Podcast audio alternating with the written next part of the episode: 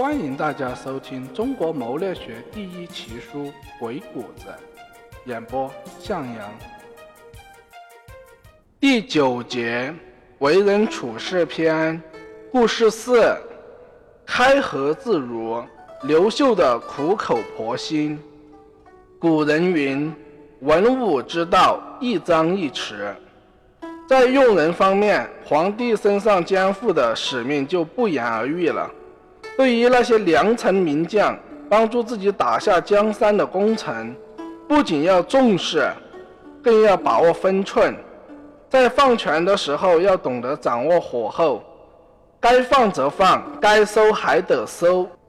鬼谷子曰：“月若击鼓，圣人之天地间也，为众生之先，观阴阳之开合以命物，知存亡之门户。”筹策万类之始终，达人之心理，见变化之正焉，而守思其门户。意思就是说，古人那些大智大勇的圣者，生活在人世间，之所以能成为芸芸众生先知先觉的导师，是因为他们能够对世界上万事万物阴阳分合变化的观测。揭示他们的本质性，而给他们立一个确定的名号，并洞晓其生成、发展、灭亡的关键，追溯事物发展的历史进程，预测其结局，还能洞察世人的心理变化规律，及时发现世上事物、人物的发展征兆，从而把握其关键所在。说到育人方面。就是要懂得收放的分寸，要把握事态的关键，采用百合阴阳术，阴阳结合才能将主动权稳固地把握于己身，达到事不躬亲也能运筹帷幄的效果。刘秀当上东汉开国皇帝后，有一段时间很忧心，群臣见皇帝不开心，一时议论纷纷，不明所以。一日，刘秀的宠妃见他有忧，怯生生的进言说：“陛下愁眉不展，妾身为焦虑，妾能为陛下分忧吗？”刘秀苦笑一声，惆怅的道：“朕忧心国事，你何能分忧？”俗话说：“治天下当用治天下将。”正是忧心朝中功臣武将虽多。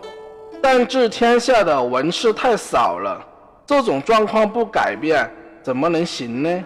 宠妃于是建议说：“天下不乏文人大儒啊，陛下只要下诏查问寻访，终有所获。”刘秀深以为然，于是派人多方访求，众里征聘。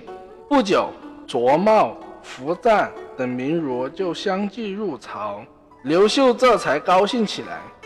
刘秀任命卓茂做太傅，封他为包德侯，十二千户的税租。后来又让卓茂的长子卓荣做了太中大夫，次子卓崇做了中郎，几世黄门。苻赞是著名的儒生和西汉的旧臣，刘秀任命他为尚书，让他掌管制定朝廷的制度。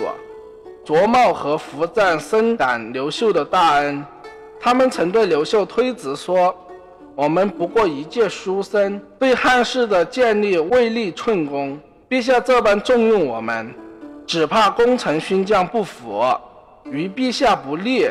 为了朝廷的大计，陛下还是降低我们的官位为好。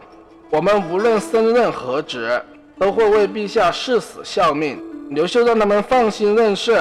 但一些功臣对刘秀任用如是不满，并上书刘秀，开宗明义地表达了自己的反对之意。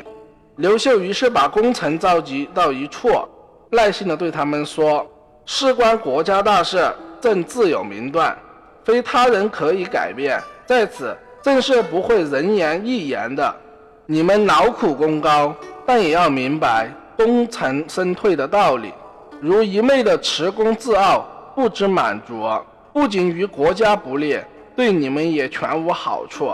何况人生在世，若能富贵无忧，当是大乐了。为什么总要贪恋权势呢？望你们三思。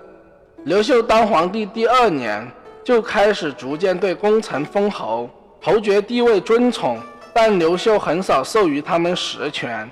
有实权的，刘秀也渐渐地压制他们，进而夺取他们的权利。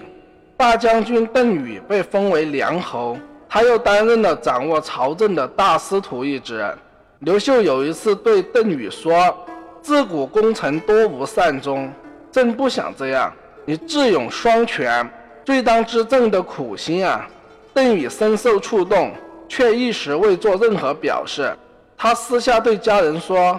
皇上对功臣是不放心啊，难得皇上能敞开心扉，皇上还是真心爱护我们的。邓禹的家人让邓禹交出权力，邓禹却摇头说：“皇上对我直言，当还有深意。皇上或是让我说服别人，免得让皇上为难。”邓禹于是对不满的功臣一一劝解，让他们理解刘秀的苦衷。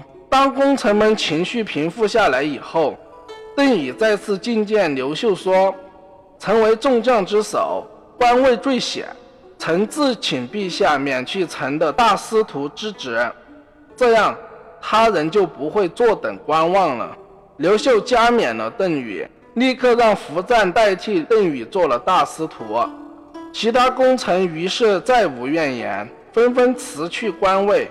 他们告退后，刘秀让他们养尊处优，极尽优待。避免了功臣干预朝政的事情发生。